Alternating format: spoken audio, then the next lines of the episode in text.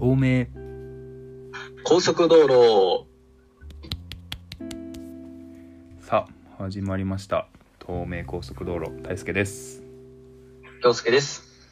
えー今日は第19車線ですね。はい。はい。前回は、ちょっと、京介くんの交通事故のお話がありましたけれども、はい。ちょっとまあ今日はですね、私の方からテーマを持ってきましてお、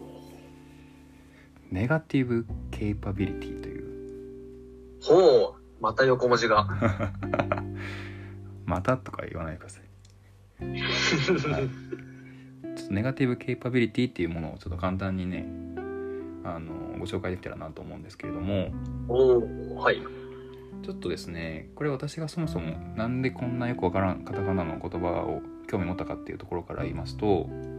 なんか最近私結構その大事にしてるのが「漂う」っていうのなんかこのポッドキャストでも何回かお話ししてたと思うんですけどあのーなんかあんまり決めずに偶然性とかを大事にしたいから「漂う」っていうのも大事にしてるんだよみたいな話をどこかでしたと思うんですけれども。まあ、そういうとこを考えてる時にたまたまちょっと出会ったんですねこのネガティブ・ケイパビリティって言葉に。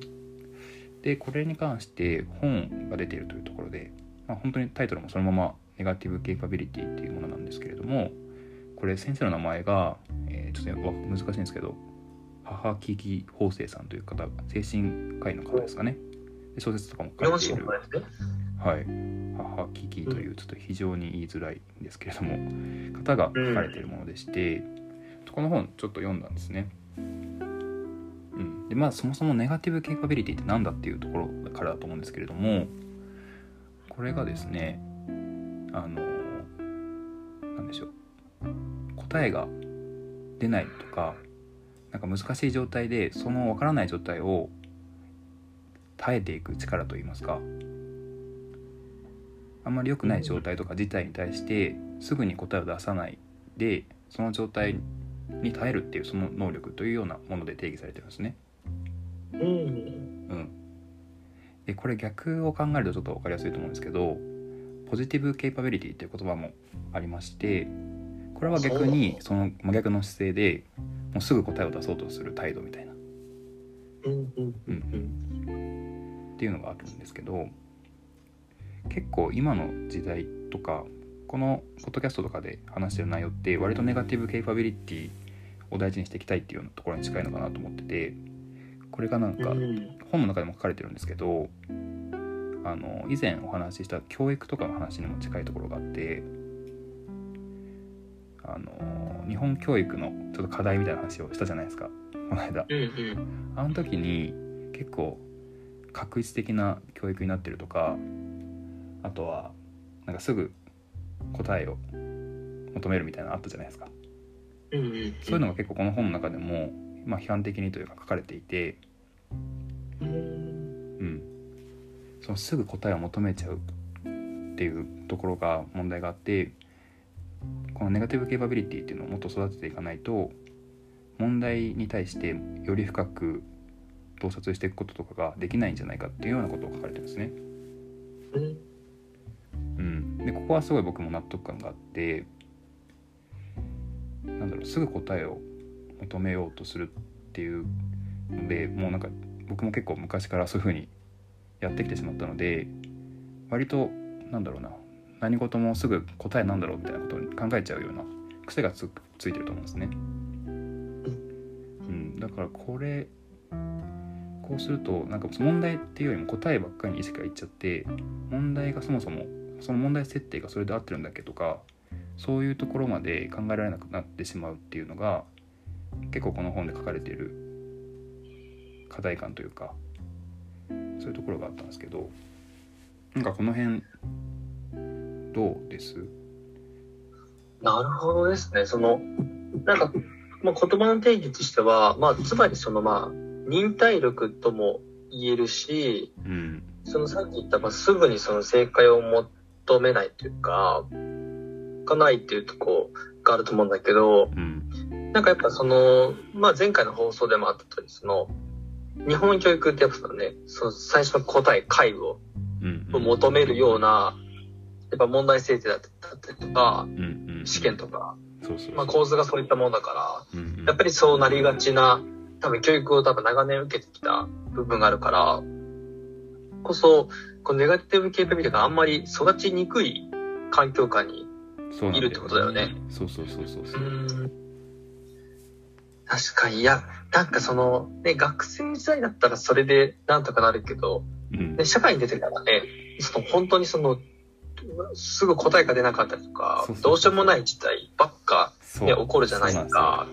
そこでその、今までそういった経験値がなかったかうら、んもう不足の時代に陥るよね。うん。そう。ああ、なるほど。だからこそ、まあ、この力が必要というのは、そうですね。納得いきますねそうそうそうそう。大体ないじゃん、答えなんて。この世の中に。なんで、正解も不正解もないと思います。そう学校の試験くらいしかなかったわけですよテスト答えがあるなんてうんなのにあんまりこのネガティブケーパビリティっていうものが育たずに社会に出ちゃってるからなんかいろいろと問題が起きてるんじゃないかっていう指摘がありまして、まあ、そこはすごい納得感あったんですよね。うん今このね、ネガティブケーパビリティのまあ定義を、まあちょっと見てるんですけど、うんうんまあ、一つが、まあ、請求に証明や理由を求めずに、不確実さや不思議はさい、はいはいはい会議の中にいることができる能力を指します。うんってあるんだけど、うんうん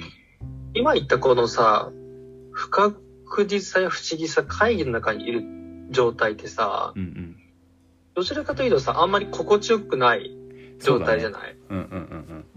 結構しんどいというか、早く抜け出したういんってそうそ思えうるそうようそなうそうそう状況だと思うんだけど、うんその中にいることができる能力っていうのは、うんうん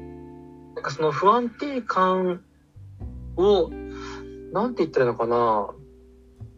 そこになんかマイナスに捉えるんじゃなくて、うんうんなんかそこを楽しめる能力といいうやまか、さにそうですよ。うんなんか多分そうだよね。そそううじゃないと会議の中にいたくないもんね。そうそうそうそう。 そうなの。るほ答えを出さないっていうのをあえて楽しあえて答えを出さないみたいな。グレーゾーンにいるみたいな白黒つけるんじゃなくてグレーゾーンの中に漂わせるっていうことをできる能力っていうので結構深いし難しいんですけどこの境地に達せられるとかなりある意味安定するんじゃないかなっていうのもあってそうだね。これあの僕らの神会の第6回かなあの分からないことが分かったっていうのに近いんですけどああ、うん無知の知ですね。そうそうそうそう分からないとかそういう状態にいることを積極的に望むっていうところなんですよね。ううんんなるほどね。うんなんか、あの、そう、今のその無知の知と同じようなことかもしれないけど、その、なんか物事の捉え方の次元をさ、多分変えるってことだよね。うんうんうんなんかその、難しい出来事とか困難なことに陥った時ってさ、なんかやっぱりそこばっかになるじゃん。うんどうしても試合が。うんで、そこだとかなりほんとしんどくなって、出口が見えない感じになるけども、そのまあ、なんかそうなるのが前提の人生っていう風に、はいはいはいそうねなんか悩みはあって当然で、そうだねわからないことがあって当然っていう前提でいれば、なんかちょっと俯瞰してみれたりとか、そうそうそうそうそううんうんうんなるほどでそすうね。こういう考え方をこの人はあの実際に精神科医としてあの患者さんとかにも活用してたりとかするみたいでなんかまあこれもプラシーボ効果とかもそういうのも使いながらみたいな話も出てくるんですけどそういうところはすごく興味深かったですね。なんかその実際のドクターがね、まあ、そうその、臨床のね、データも用いて書いてるの、なんかすごい、そうそうそうそう説得力があるようにうん見えますよね。そうなんか僕思ったのが、なんかこの能力って結構その、マインドフルネスに結構通ずるんじゃないかなと思って、おお得意の。そう、その子が、なんか答えが出なくてどうしようもない事態にやっぱ耐えたりとか、うんなんかその場、その状態にいることがね、できる能力ってあると思うんだけど、やっぱそのためにはやっぱり自分を俯瞰してみたりとか、うん自分の、ね、思考だったりとか、自分がどういう状態かっていうのを、ね、認識する必要があると思うんですよね。はいはいはいそうだね。そのためにはやっぱ、うん。まあそれが呼吸だったりとか思考だったりとか、いろいろとうんうんね、手法はあると思うけども、うんなんか自分をありのままに見つめるっていうプロセスは絶対必要だと思うんだよね。なんかそこがマインドフルネスに近いものなのかなって思ったりして、確かにねうん。かなり近いところにいますねこれはうん。なんかこの、うん、本の中で出てきたので結構脳みそとか分かりたがるっていう習性があるみたいでやっぱすぐ答えを出そうとか、答えを知りたがるっていう風にプログラムされてるからなんかマニュアル化とかしようとするじゃないですか結構いろんな手順とかを。うん。なんですけどその対極にある例えば京介君の例で言うと畑とか自然みたいなものって絶対マニュアル化できないじゃないですか。うん。うん、だからそういうなんだろうなす確実な答えがないところっていうところをちゃんと耐えていくというかそこの中でうまくやっていくっていう力はやっぱ必要なのかなっていうのはすごい感じますし自然だけじゃなくて例えばあの美術とか芸術みたいなものとかアートとかって結構答えがあるわけじゃないじゃないですかああいうのってうん。そういうところにも近いのかなっていうのも思いますね。確かに。うんなんか今のこの現代人にとってはなんか、もう必要不可欠な、なんか力とも言えるよね。うんうんうんうんそうそうそう。やっぱりなんか今のこの混沌とした時代だからさ、うんまさになんかさ、なんかどうも対処できないような、ね、事態が起こる可能性に溢れてるじゃない。うんうん。なんかね、そこで、ね、絶望する人も本当たくさんいる世の中だけども、うんなんとしてもね、そこを耐え抜いて生き抜いていかないといけないものだからさ、うんうんで、なんか思ったのがさ、やっぱこういったものってさ、誰も教えてくれないよね。うん 本当そうだね確かに、なんか本当にさ、世の中の、人生のその大事なことってさ、うん、絶対誰も教えてくれないよね。なんだろうねで学校とかさ先生とか親って絶対教えてくれないじゃうん、まあ、知んら知らないないのかもしれっなていいけうどかそうそうそう、うん可能性もあるけど、うんそうだからある程度自分のさなんか、ね、脳みそが成熟した年になってからなんか自分でさもう野立ち回ってさ探ししかないよね確かにねいや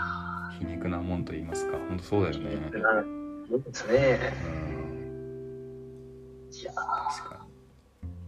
いやでも大事なね力能力ですねこれはねにそうですねとなんかさこのさこの概念というかさこの考えをさうんなんか知るのはとても大事だけどさ、やっぱり大事なのはさ、その危機が起こった時にうんどう対処するかっていうところだと思うんだけど、うんうんだからそこができるかどうかって本当に運命の差があるよね。うんそうだなその渦中にいる時はさ、なんか、そのネガティブケーパビリティとかさ、マインドフルネスとかさ、頭にないからさ、普通は。うんそう、だからやっぱ危機が起こった時で、どう対応できるか対処するか、対処するために、日々やっぱ意識的である必要があるんじゃないかなと思うんだようね。んうんいやーそれ本当にあれだね前回の交通事故の話にも近いけどそういうことですよねそうですうん本当に。そう思います。頭で分かってても実践じいざそうなった時にどう振る舞えるかっていうのは、まあ、日頃いかに落とし込めてるかどうかとかそういうところにかかってきますからね、う。うんん、そうだね確かに日々、実践ですね。意識するところから。そうですねまずその意識がね、ね、よりさ、その、なんだ、健在意識からさ、うん潜在意識、無意識っていう領域まで落ち込めれたら、うんうんうんまあ、すごいことだよね。そうだねなんかも個人的にはこういうネガティブケイパビリティとか新しい言葉で知るだけでもなんかだいぶ意識的になるかなと思っててなんか今まであんまりよく分かってなかったこの内容に関してネガティブケイパビリティっていう名前がつくことによって意識できるじゃないですか割とうん。こういう力があるっていうのがからそれはいいのかなと思うのでまず知ってもらってなんか意識するだけでもだいぶ変わるような気がしますね。ああ、確かに。いやー、素晴らしい考えをですね。ありがとうございます。 本当にはい、というせやでございました。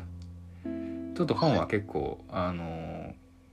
歴史的な話とかその医学的な話とかも含めて結構細かかったんですけれども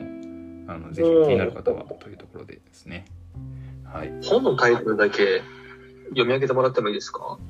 う本のタイトルまんまですよ「ネガティブ・ケイパビリティ」母木木さんが書かれてるのでぜひチェックしてみてくださいおーあ、それでじゃあ、調べればできますね。ちょっと難解なところもありますが、はい、私も正直途中なんだこれっていうところはあってそこは飛ばしましたけどねはい、なるほどな。まずね、興味ある方ぜひ読んでみてください。はい、というところで本日はこれくらいですかねはい。はいでは今日も安全運転でバイバイバイバイ